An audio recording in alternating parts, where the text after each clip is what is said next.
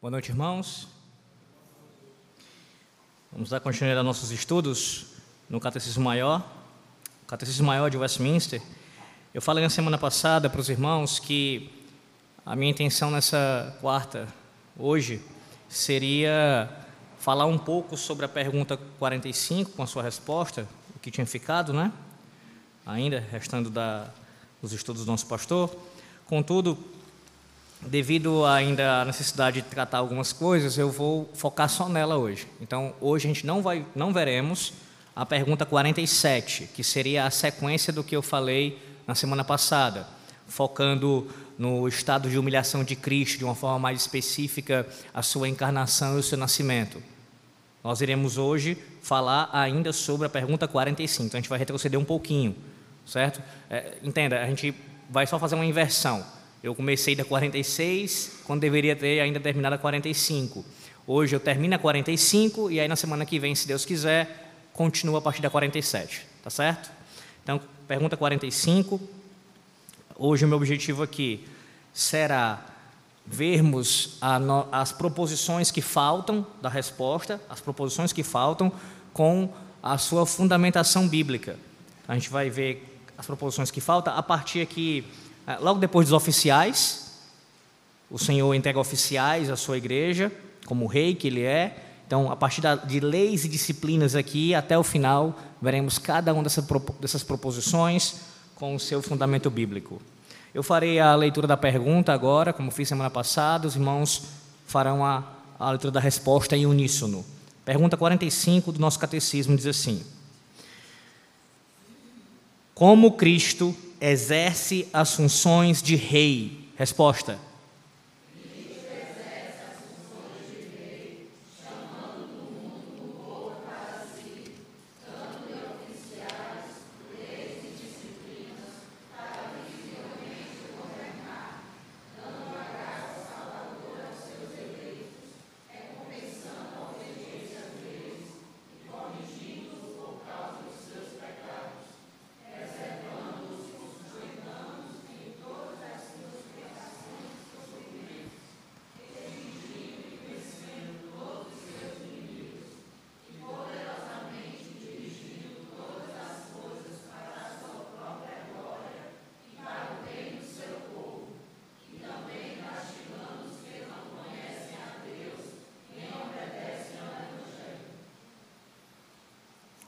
Oremos.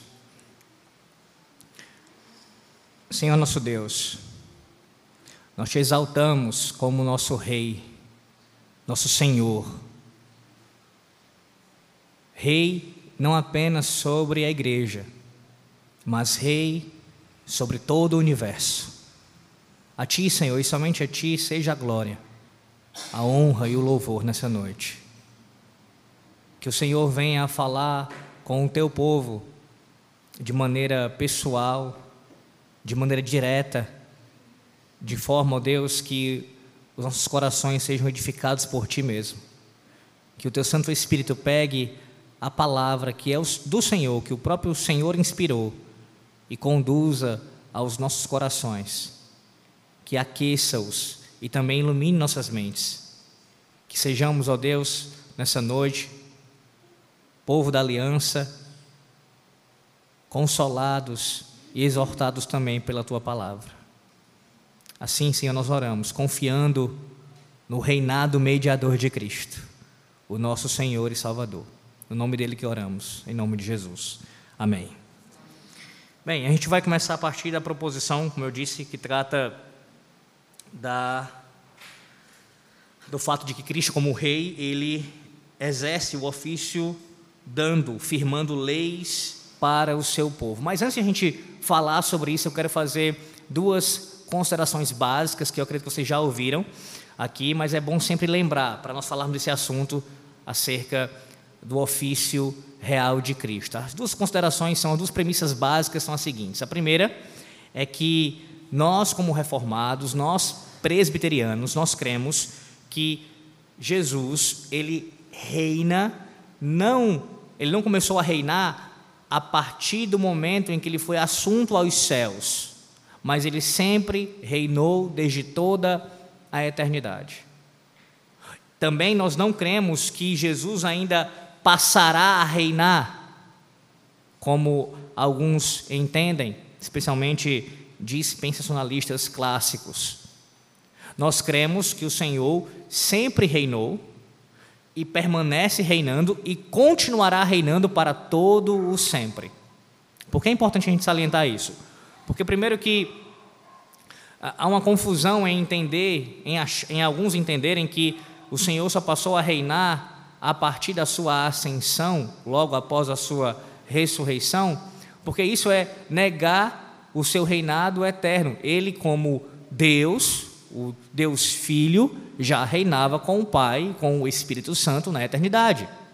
Não foi somente após a ascensão que isso aconteceu.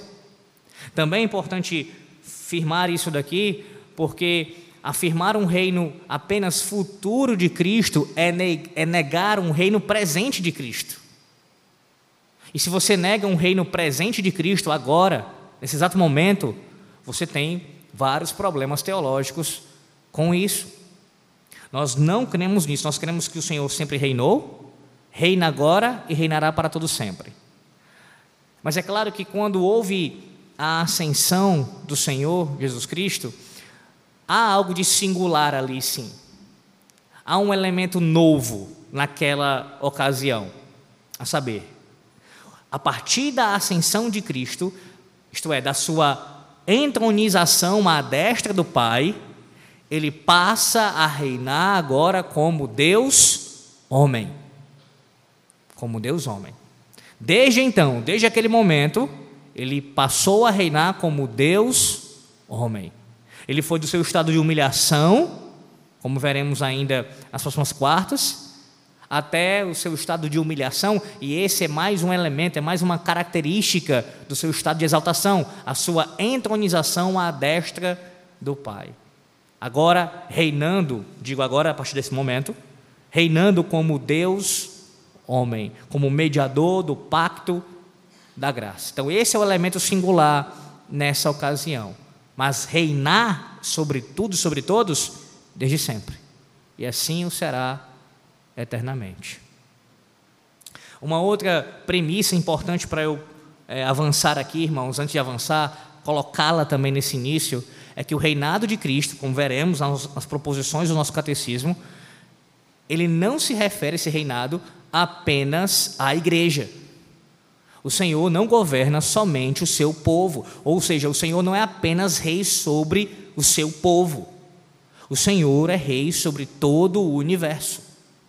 Todo o universo faz parte do reino, ou, ou está debaixo da autoridade régia de Cristo.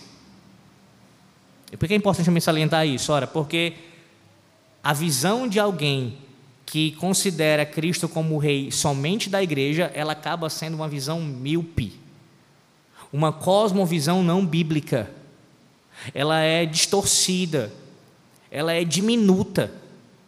E as implicações que trazem quando você percebe que o reino de Cristo é muito mais abrangente do que você considerava, são inúmeras as implicações. Quando você entende que Ele reina sobre cada área da sua vida e sobre todo o universo. Quando a gente fala sobre todo o universo, talvez o que venha mais à sua mente, em primeiro lugar, seja ah, o planeta Terra, os planetas, as galáxias, tudo bem, claro que tudo isso está faz parte do que eu estou dizendo aqui, mas eu quero ser mais específico. Ah, quando eu digo sobre todo o universo, inclui tudo isso, é claro, mas eu quero salientar um ponto disso importante, que é o fato dele reinar sobre os ímpios também, sobre os governos também, mesmo os governos que, sua grande maioria, se não todos, não reconhecem esse reinado. Ainda assim é fato de que ele reina sobre toda a terra, inclusive sobre os ímpios. Aqueles que utilizam como argumento o fato de que há ímpios, há reis, governantes que não submetem ao reinado de Cristo, como se fosse um argumento para você afirmar que o reinado dele sobre todos só virá no futuro, só será no futuro. Como está vendo? Olha, você não pode falar que Jesus reina agora se nós temos vários ímpios que não submetem ao seu governo. Ora, quem utiliza esse argumento traz pelo menos um problema logo de cara, que é, se você, isso é um argumento válido, como é que era na antiga aliança então? Então Deus, Yahvé, não era rei sobre toda a terra? Porque quem é que submetia ao governo de Yahvé na antiga aliança? Pelo menos externamente, formalmente? Israel. E os povos? E os filisteus? E os egípcios? E os babilônios? Nenhum deles, formalmente, nenhum deles externamente reconhecia o reinado do Deus verdadeiro. Eram ímpios, entregues aos seus, aos seus falsos deuses, à sua idolatria, ao seu paganismo. Mesmo assim, nós cremos, e não apenas reformados afirmarão isso, se forem crentes terão que afirmar isso, que Deus já reinava desde sempre, mesmo com a rebelião desses povos. Percebe? Então não, não é um argumento válido afirmar que o fato de nós não termos nações em nossos dias submetendo formalmente ao reinado de Cristo constitui um argumento contra o fato de que Cristo reina agora. É claro que ele reina agora. Agora, esse reino de Cristo, meus irmãos, ele é, nesse período da história, desde a sua ascensão, um reino marcado mais é, pelo aspecto invisível. Entenda, é claro que há visibilidade desse reino, como veremos aqui. Mas a sua essência principal, seu, sua característica principal é essa invisibilidade, é o, o reino de Cristo nos céus. Quando ele retornar em glória, e creio eu que um pouco antes isso já será manifesto de maneira mais visível ainda, mas principalmente quando ele voltar corporalmente, estiver aqui, novo céus, nova terra, aí sim isso será pleno e não com uma característica mais invisível, mas sim visível do seu reinado. Mas até lá, nós teremos essa marca mais, é, mais proeminente, de um reino mais é, invisível, ainda que se manifeste também, como eu disse, de forma visível, em alguma medida. Então, sim, ele já reina agora. Ele já reina agora e nós podemos ver isso por algumas razões. Vejamos aqui. Primeiro, quanto ao fato de que ele firma leis para o seu povo. Abra sua Bíblia e eu vou pedir para, como a gente sempre faz, é, quem encontrar já vai fazendo a leitura do texto. Isaías capítulo 33, versículo 22. Isaías 33, versículo 22.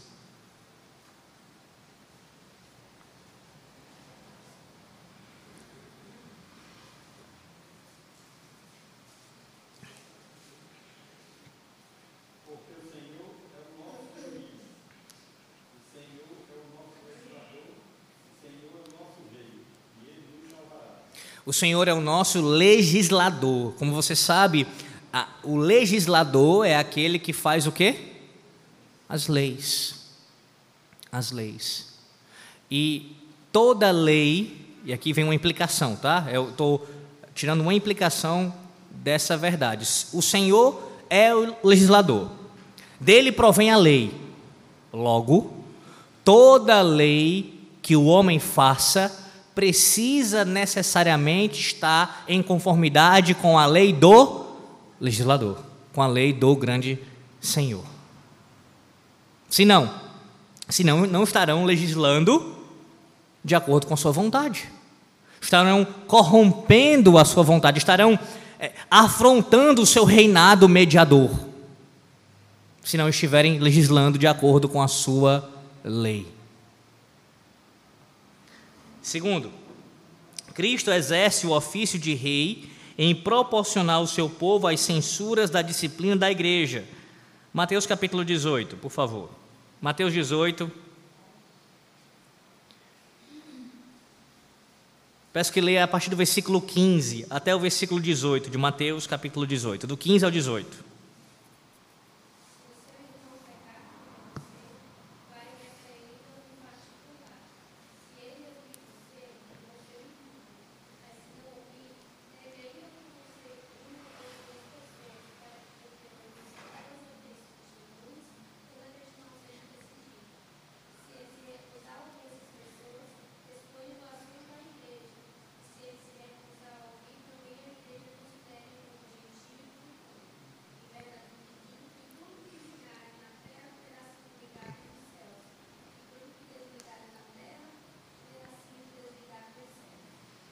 Esses dias, eu não sei se foi ontem, se foi anteontem, mas eu estava vendo que ia ter um debate no YouTube, no caso, uma rádio que tem um canal no YouTube, uma rádio de São Paulo, e o tema eh, girava em torno disso daqui. E era uma pergunta mais ou menos assim, se eu não estiver enganado, era mais ou menos assim a pergunta. Se em nossos dias ainda era válido a igreja excluir alguém da membresia. Então, o debate giraria em torno da disciplina eclesiástica. E eu não sei qual era a intenção dos, dos que promoveram o debate, não sei. Mas, assim, me estranha, me causa estranheza ainda ter em nossos dias alguém que possa levantar essa pergunta. Porque, talvez seja porque queriam ver o debate, no caso deles, mas, lamentavelmente, meus irmãos, há sim quem ainda faça esse questionamento de uma maneira sem compreender o que a palavra de Deus fala sobre isso, como se isso fosse algo ainda distante de nós. Infelizmente, na prática, se tornou distante de nós. Quantas igrejas elas têm praticado a disciplina eclesiástica conforme a própria palavra de Deus estabelece? Na verdade, como eu já falei aqui também na nossa igreja, eu já ouvi de um pastor da IPB ele afirmar que em todo o seu ministério, não sei hoje em dia, já tem anos que eu não tenho contato com ele, assim, mais próximo, né? Mas ele já tinha pelo menos à época uns 15, 16, 17 anos de, de pastorado, por aí. Diz que em todo o seu ministério nunca tinha disciplinado ninguém, e ele se orgulhava disso. E talvez você diga, mas Alex, é porque no caso dele nunca passou alguém digno de ser disciplinado. Pode ser, mas esse pode ser, a gente fala com muito, muita restrição, porque Será mesmo que em quase duas décadas de pastorado não houve ninguém suscetível à disciplina eclesiástica? Será mesmo, irmãos? Nós sabemos o quanto ah, temos que lidar com pecadores, nós somos pecadores, e como na igreja local temos que lidar uns com os outros, e a liderança, o conselho tem que lidar com os membros. E que há alguns casos em que é necessário, depois de admoestação, depois de correção, chamando a atenção, não havendo arrependimento, aplicar-se à disciplina eclesiástica. Ora, como passar tanto tempo assim sem disciplina? É no mínimo suspeito, é no mínimo estranho, no mínimo questionável. Será mesmo que não teve ninguém? Ou mais provável não seria que houve negligência por parte dos oficiais da igreja? De fato, não é uma, uma aplicação fácil de ser feita. No caso aqui, eu me refiro a aplicar a disciplina eclesiástica.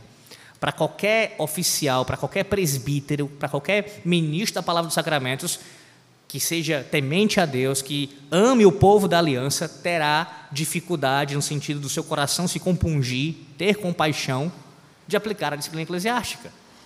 Ele não vai cantarolando fazendo isso. Ele não vai se regozijando e tendo o maior prazer de disciplinar o filho. Imagine quando você faz isso com o seu filho. Quando nós aplicamos a disciplina, a disciplina em nossos filhos, corrigindo-os, inclusive fisicamente, pelo menos no meu caso, eu não tenho nenhum tipo de deleite em fazer isso. Prazer em vê-lo chorar. Claro que não. Mas é necessário. O próprio Deus nos ordena fazer isso, sob pena de, ser, de tratarmos nossos filhos como bastardos. É essa é a linguagem bíblica. Se nós não aplicamos a disciplina em nossos filhos, nós os tratamos como bastardos, como se nós não os amássemos, amássemos a eles. Amasse a eles, perdão, pelo português aqui, forma, colocar de forma equivocada. Como se a gente não amasse nossos filhos. É assim que a Bíblia trata. Se nós não disciplinamos, nós não os amamos. Da mesma forma, se o conselho não disciplina quando necessário, ele não ama. Porque o próprio Deus faz assim. Ele disciplina por amor. Por amor.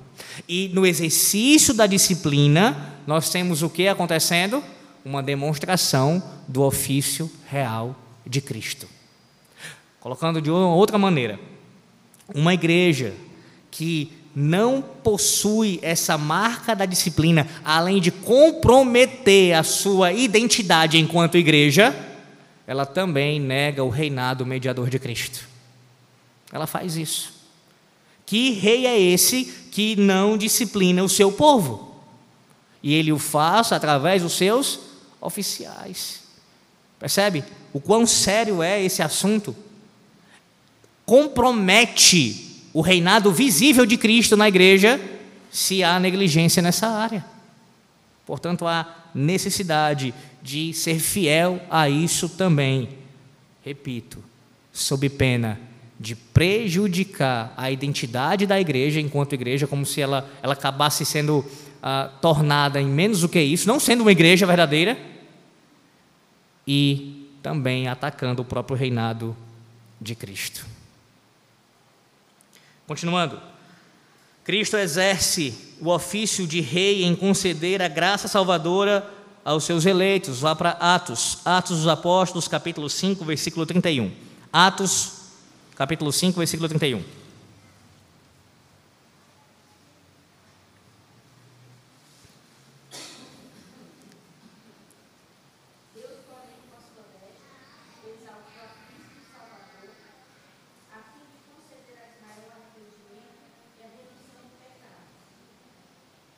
Essa é a, é a, teologia da salvação, não apenas em Atos, não apenas no Novo Testamento, mas desde o Antigo Testamento.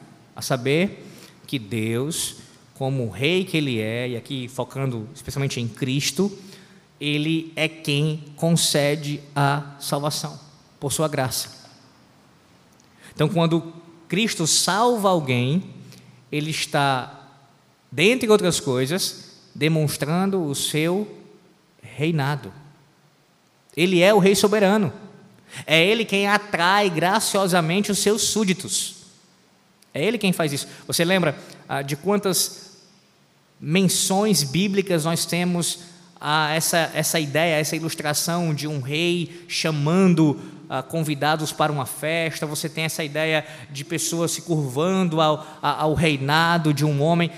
Essas ilustrações bíblicas mostrando como de fato acontece. O rei chama, o rei graciosamente faz o convite, que nesse caso é uma convocação, mas ele atrai pela, pelo seu amor, pela sua misericórdia, e os seus súditos, os seus eleitos são atraídos a Ele e expressam arrependimento e fé nele, porque Ele mesmo, como Rei soberano, é quem concede isso a eles. Da mesma forma que eu falei que o ataque à disciplina eclesiástica ou a sua ausência na igreja é um prejuízo, ou colocando melhor, é uma, uma negação do reinado de Cristo sobre esse aspecto, aqueles que também não entendem a teologia da salvação, como Deus salva, como Cristo salva os seus eleitos, também atacam o seu reinado, também atacam o seu ofício real. Quando colocam no homem a, a questão da salvação, como se o homem fosse capaz de responder por si mesmo, como se o homem fosse aquele que fosse para Cristo, sem Cristo operar antes nele, soberanamente atraí-lo. Não, se você inverte essa ordem e coloca sobre o homem essa ação, você destrona Cristo. É o que o arminianismo faz. E qualquer outra teologia que negue essa ação soberana do Rei, do Senhor Jesus Cristo. Outra verdade aqui da sua, do seu reinado: Cristo exerce o ofício de rei em recompensar a obediência dos seus eleitos. Apocalipse capítulo 22, versículo 12. Apocalipse capítulo 22, versículo 12.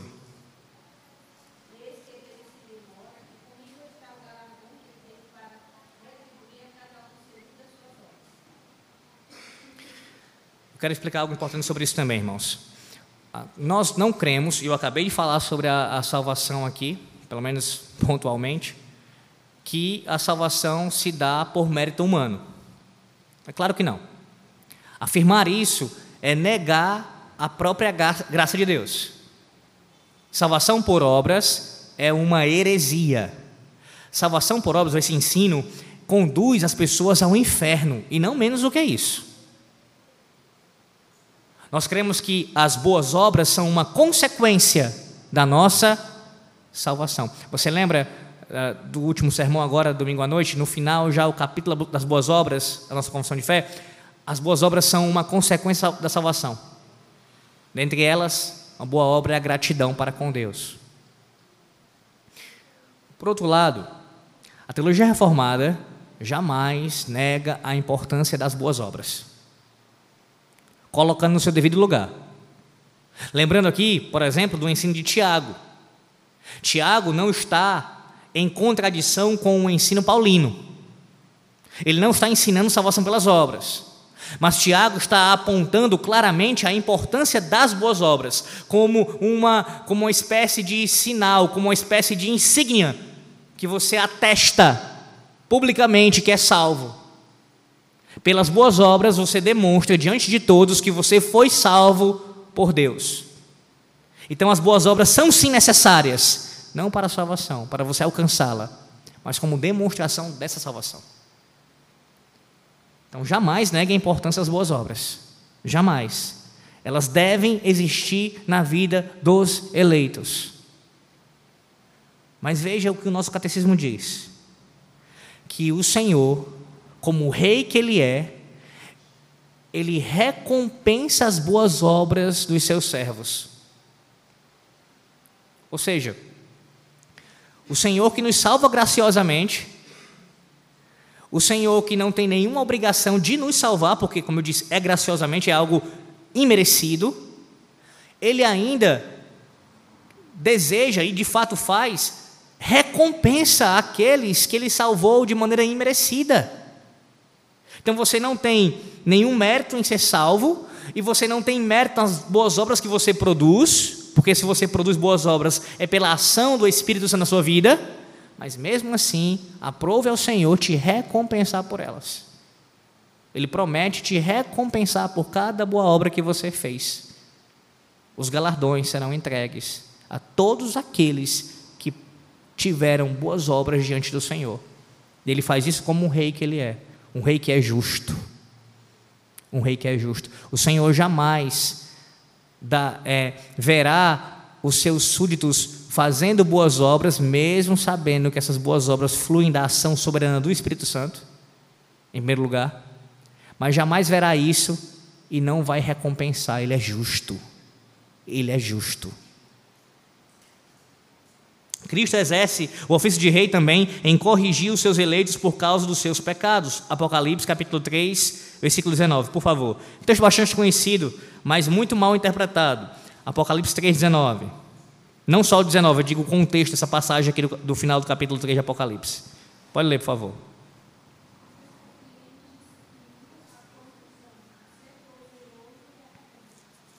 Qual é o contexto? É o Senhor falando a qual igreja? Exatamente. O Senhor está admoestando uma igreja. Fique bem claro isso. Porque nesse contexto, acho que no versículo 21, se não estiver enganado, não é isso? 21, 22? fala sobre bater a porta, texto muito usado pelos uh, que não entendem Deus soberano sobre a salvação e falam como se Jesus estivesse pedindo licença para entrar na vida de alguém. Né? O Senhor, o Senhor é educado, já ouvi isso muitas vezes em pregações. O Senhor é educado. O Senhor, ele primeiro bate a porta para saber se a pessoa permite ele entrar. Se a pessoa permiti-lo entrar, aí sim ele entrará e será com ela. Não. O contexto é de uma igreja local que se afastou da palavra, que está morta, que está numa condição ali ah, de mornidão espiritual, colocando melhor. E o Senhor está repreendendo essa igreja, chamando essa igreja ao arrependimento. E aí ele fala isso, que está à porta aí e bate. Esse é o contexto, é uma igreja local, visível. Pois bem, nesse texto versículo 19, nós vemos o Senhor aqui como um rei corrigindo os pecados do seu povo. Seria negligência do Senhor, coisa que é impossível acontecer. O santo de Israel jamais seria negligente em deixar de corrigir os pecados do seu povo. Ele corrige a todo aquele a quem ele ama. Isso daqui, meus irmãos, essa proposição está Todos estão interligados, é claro, mas essa está especialmente interligada com a questão da disciplina eclesiástica. Porque antes mesmo de chegar na disciplina eclesiástica, ele já vai admoestando, ele já vai corrigindo, ele já vai redirecionando o seu povo quando entra numa condição pecaminosa, como um rei que ele é. E sendo o rei, nós temos total obrigação de nos submetermos ao seu reinado, o que passa por nós nos arrependermos dos nossos pecados. E aqui, nesse caso, os pecados cometidos já depois da salvação, depois de termos sido alcançados por Ele. Não é aqui o arrependimento para a vida, o arrependimento para a conversão. São os arrependimentos que nós devemos ter ao longo da caminhada. Ao longo da caminhada. Colocando de outra forma, toda vez que você demonstra arrependimento sincero, verdadeiro diante do Senhor pelos pecados que você comete, quando o Senhor te exorta, te chama a atenção por ter cometido esses pecados, o Senhor está atuando como rei sobre a tua vida fazendo isso, e você, quando responde dessa forma, obedientemente, você está reconhecendo com essa atitude o seu reinado sobre a sua vida particularmente. Da mesma forma como uma igreja, quando uma igreja visível ela se encontra numa situação de pecado, por exemplo, a igreja de Laodiceia ali, nessa condição, e qualquer igreja em nossos dias, numa condição de pecado, e ela publicamente reconhece que está na condição de pecado, se arrepende, conclama um jejum público, entra em arrependimento, arrependimento diante do Senhor e confessa esse pecado e muda, ela está fazendo o quê? Reconhecendo o reinado de Cristo sobre, sobre ela. Cristo exerce o ofício de rei em sustentar e guardar o seu povo nas suas tentações e sofrimentos. Isaías 63, versículo 9. Isaías 63, versículo 9.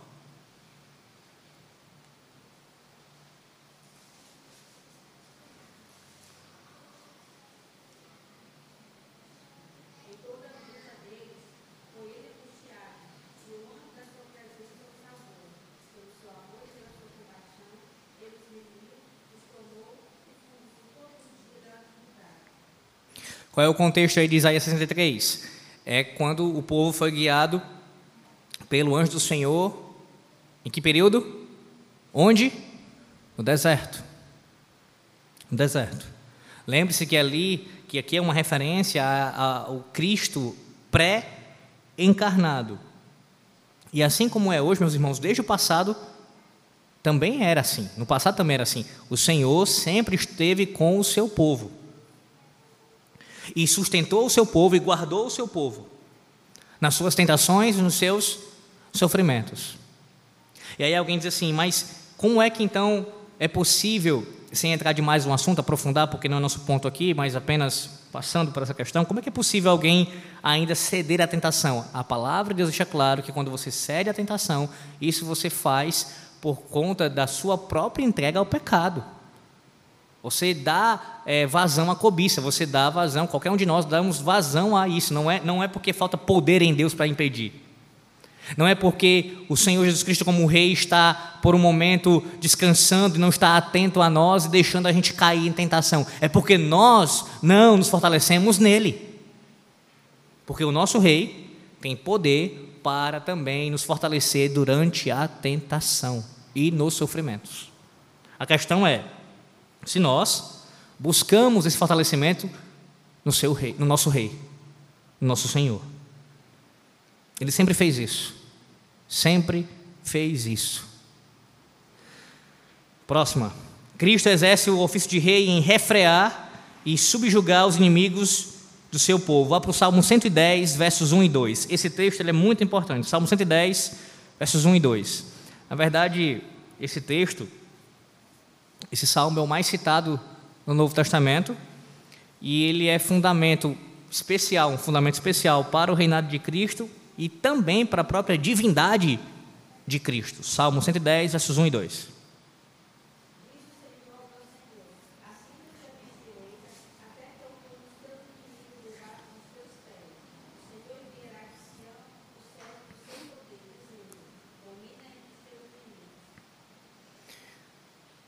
Você tem no verso primeiro essa expressão: Disse o Senhor ao meu Senhor.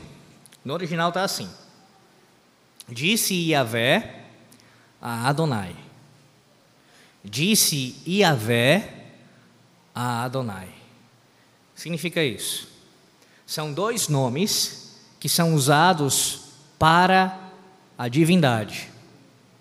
Como você sabe, Iavé que normalmente em português nós temos a tradução como Senhor em caixa alta, todo maiúsculo. Yahvé é o nome do pacto, ou o nome que Deus se revela como, como o Deus pactual. O Deus que é Deus não apenas nosso, mas também nossos filhos. O Deus que diz que eu serei o Deus de vocês, o Deus de vossos filhos. Eu serei o vosso Deus e, vo e vocês serão o meu povo. Essa, essa declaração como o coração do pacto está aliado a isso. O Deus que se revela como Yahvé. Mas Adonai também é um título, um nome também usado que, se, que significa, dentre outras coisas, Senhor para o próprio Deus. Então, quando o salmista inspirado, ele escreve isso, fala, compõe esse cântico aqui, disse o Senhor para o meu Senhor, o que nós estamos aqui, o que tem diante de nós é uma conversa intratrinitária. É uma conversa entre duas pessoas divinas. No mínimo aqui, meus irmãos, nesse texto, nós, podemos asseverar com toda certeza que na divindade há pluralidade de pessoas. Não da divindade. E aqui, como eu falo, como também é um assunto que eu não tenho como agora entrar, mas quem sabe mais à frente, em outro momento. Lá na nossa congregação, eu fui falar sobre a Trindade, eu dei uns 10 estudos só sobre esse assunto. Na verdade, por baixo, acho que foi isso, pelo que eu me lembro. Pelo que eu me lembro. Eu tive que parar porque a gente tinha que avançar em outras questões também. Então tem muita coisa para falar sobre a Santíssima Trindade. Pois bem, deixa eu só pontuar isso aqui. No Antigo Testamento nós temos vários textos que vão mostrar essa realidade, de que na divindade há pluralidade de pessoas, de pessoas. O ser divino ou a essência divina, a substância é uma só. Por isso a Bíblia fala que há um só Deus. Não há dois deuses, não há três deuses, não há mais outros deuses. Há um só Deus, porque a substância, a essência é uma. Mas quando você olha para o todo da revelação, você vê o Antigo Testamento falando de mais de uma pessoa sendo chamada de divina, ou tratada como divina, e você passa no progresso da revelação, especialmente quando chega ao Novo Testamento, e começa a identificar quantas pessoas há e quais são essas pessoas, e aí você tem um todo completo, fechado diante de você e vê que há uma trindade. Pois bem, aqui no Salmo 110, no mínimo, a gente pode asseverar com toda certeza que há essa pluralidade, que há mais de uma pessoa sendo tratada como Deus. E Yahvé é Deus, Adonai é Deus. E essa conversa entre não deuses, mas essa conversa de Deus, ou dentro do conselho divino, acontece entre o Pai e o Filho.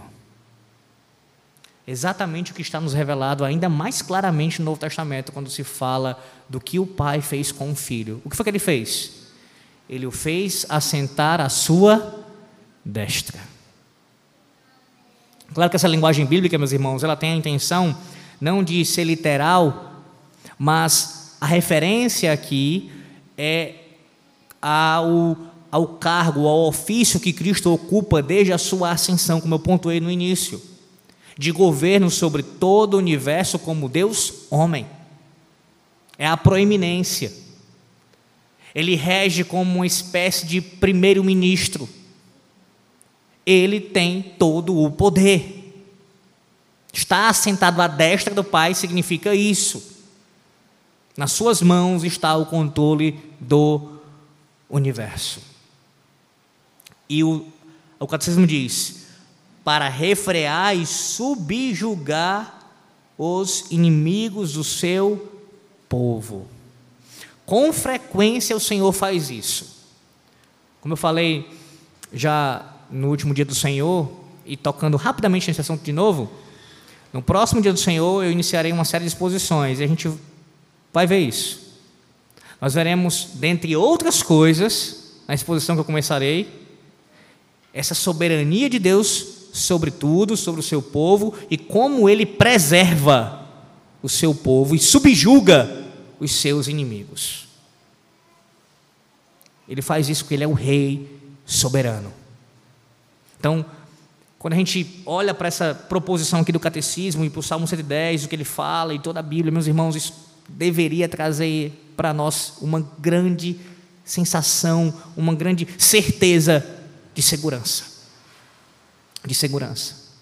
Se nós servirmos ao Deus Todo-Poderoso, o Rei dos Reis, Senhor dos Senhores, não há o que temer, porque Ele subjuga os seus inimigos, Ele refreia o mal, Ele tem poder para fazer isso e Ele faz frequentemente. E haverá um dia que Ele fará isso um sentido, numa, numa nessa ocasião ele fará isso de maneira final, absoluta, subjugando de uma vez por todas todos os inimigos.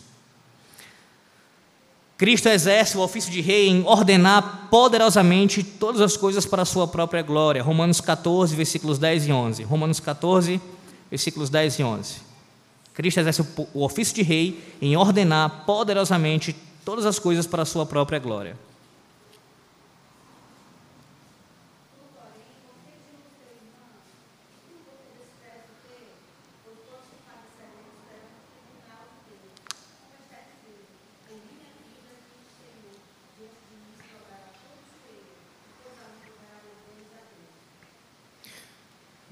Essa é uma referência bíblica, a gente tem outras, Filipenses capítulo 2, que nós lemos na última quarta-feira, quando fala, especialmente a partir do versículo 9 em diante, até o versículo 11, sobre Cristo, ele sendo exaltado, a sua glória sendo ali é, anunciada, os povos que se rendem a ele, as línguas confessam o seu nome, essa realidade é em toda a Bíblia.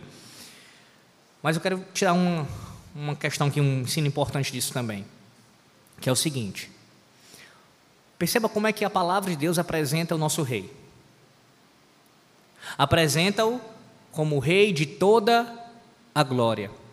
Não é isso que a gente canta no Salmo 24? O Salmo 24 não fala sobre isso? Ele é o rei de toda a glória. E aí você compara esse ensino bíblico, que o nosso catecismo está reverberando, com o Deus que é pregado em muitos púlpitos e que é falado, dito por muita gente que diz o servir, como, como contrasta com a, a maneira que a Bíblia apresenta Deus, como um rei glorioso. Como é que tem sido apresentado esse falso Deus aí fora? Ele não é o rei, ele é o servo.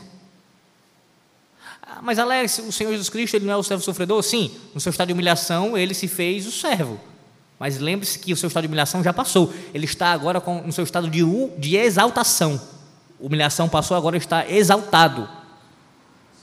Claro que do seu estado de humilhação há ensinos para nós, há implicações para nós, sem sombra de dúvida.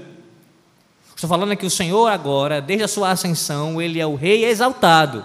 E assim deve ser apresentado e pregado. E não como um servo que está ah, atuando em favor das pessoas como uma espécie de escravo mesmo, para fazer a minha vontade, o meu querer. Esse não é o Rei da Glória. O Rei da Glória julga, legisla e ordena todas as coisas para a sua glória.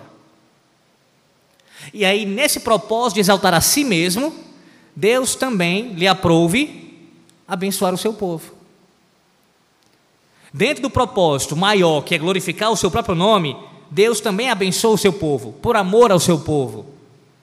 Ele também derrama bênção sobre nós, isso é verdade, irmãos.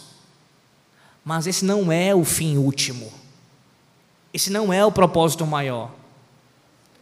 Por isso que a gente ouve tantos falsos sermões aí afora dizendo: sempre centrado no homem, no homem, o que Deus pode fazer por você, o que Deus vai fazer por você, o que Deus tem de promessa para você e sempre você, você focado.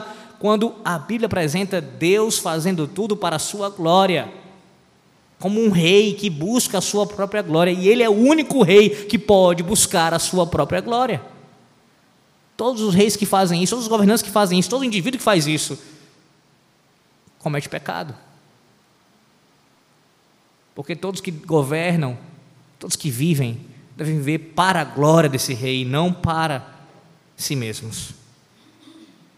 Romanos 8, 28 agora. Romanos 8, 28. Volte um pouquinho. Cristo exerce o ofício de rei em ordenar poderosamente todas as coisas para o bem dos seus eleitos. Veja aí essa, essa verdade atrelada a isso. O Senhor faz tudo para a sua glória, mas Ele também faz, num nível aqui que serve a esse maior, de glorificar a si mesmo, Ele também faz as coisas para o bem dos seus eleitos. Veja, Romanos 8, 28.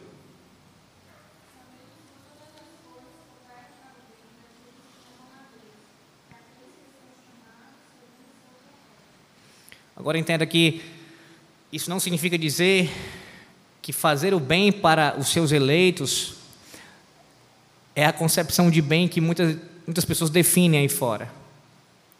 Como se fosse um bem-estar nessa terra o tempo inteiro, em todas as áreas da minha vida. Em outras palavras, eu não posso adoecer, eu não posso ter problemas no casamento, eu não posso ter problemas na criação dos meus filhos, eu não posso ter um problema financeiro, qualquer coisa que eu enfrentar em alguma área da minha vida, então choca com essa verdade que o Senhor está fazendo bem para os seus eleitos. Claro que não.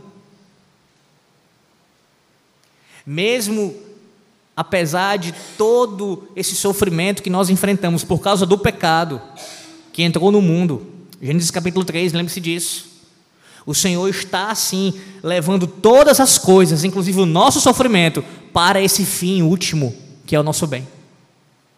Ele está conduzindo isso sabiamente, poderosamente, ainda que eu não entenda, mas ele está fazendo isso para o nosso bem. Para o nosso bem. Em último lugar, Cristo exerce o ofício de rei em tomar vingança contra os seus inimigos, os quais não conhecem a Deus nem obedecem ao seu evangelho. Segundo Tessalonicenses, capítulo 1, versículos 8 e 9.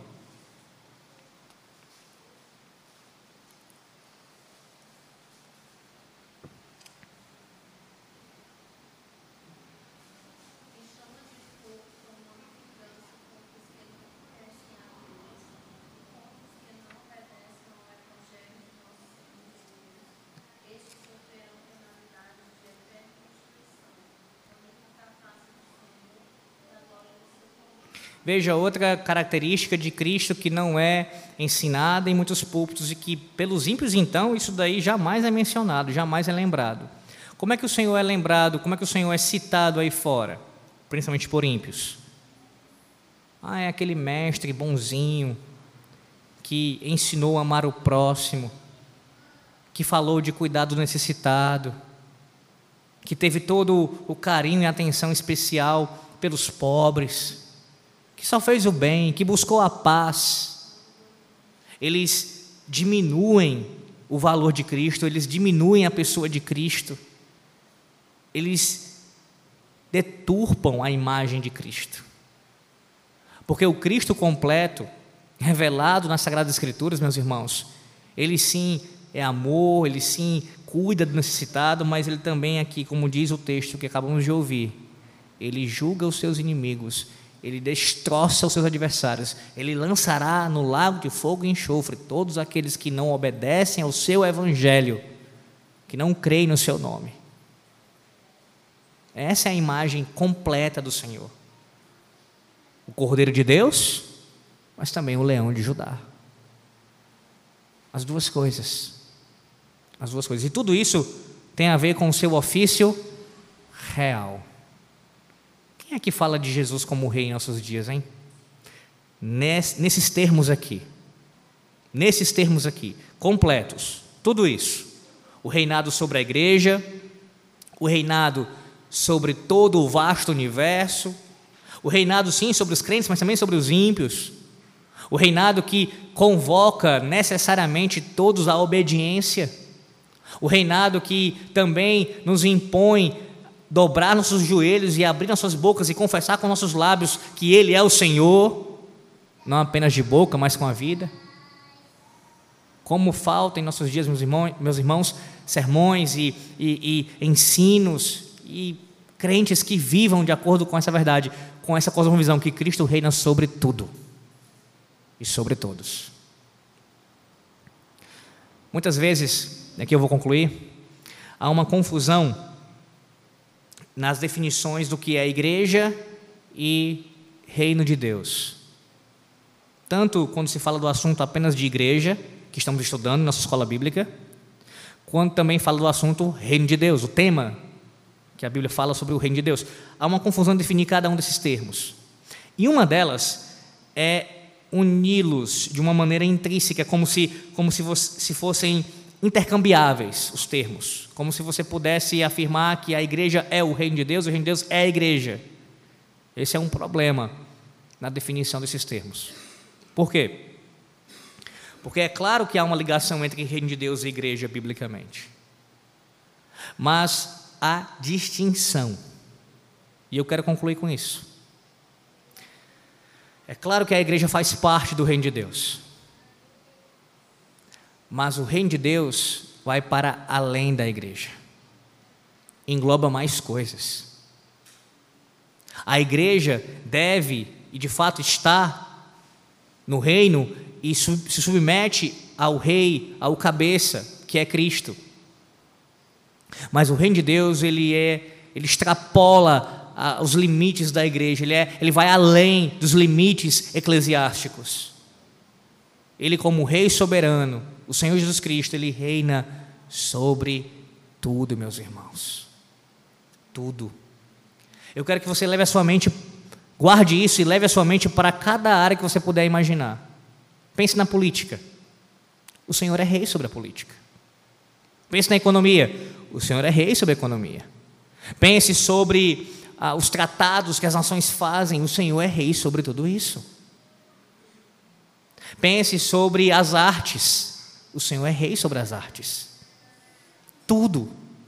A ciência, tudo. O Senhor é rei sobre tudo. Então, se o Senhor é rei sobre tudo, nós, como seus súditos, devemos conduzir todas as coisas cativas à mente de Cristo submetendo essas coisas ao seu reinado mediador. Eu não sei se você percebeu, eu frisei várias vezes isso, reinado mediador. Por quê? Para alguns, um rei mediador, a ideia de um rei mediador seria algo contraditório, até estranho. Mas se você conhece um pouco do que o Antigo Testamento fala sobre os reis, e já parou para estudar um pouco sobre isso, observar isso, você sabe que os reis do, da antiga aliança, eles eram mediadores. Eles não eram autônomos. Eles reinavam em conformidade com a lei de Deus. Ou pelo menos deveriam fazer assim. Muitos foram ímpios, né, em Israel. Mas deveriam reinar para o Senhor. E mesmo com todo o pecado cometido por ele, Davi é visto em toda, todo o Antigo Testamento como o rei ou o reinado modelo, exemplo da antiga aliança. Mas mesmo Davi, por ser um homem pecador, não teve um reino perfeito. Pode ter sido um exemplo para os homens, mas ainda assim não teve um reino perfeito. Apenas o filho de Davi.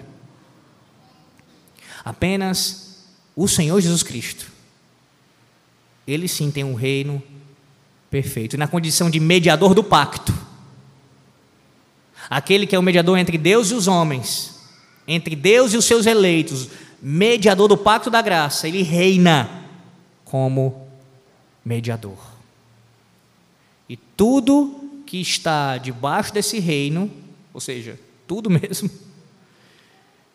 deve obediência a ele. E cabe a nós nos esforçarmos para colocar tudo debaixo desse reinado. O que compete a nós é isso. Nós oramos por isso, pelo avanço desse reino, e nós nos esforçamos para que essas coisas estejam debaixo do seu reinado. Até que um dia, pelo poder do Evangelho, isso aconteça. Para a glória do nosso Rei, Senhor e Salvador Jesus Cristo. Amém. Até aqui, meus irmãos. Nós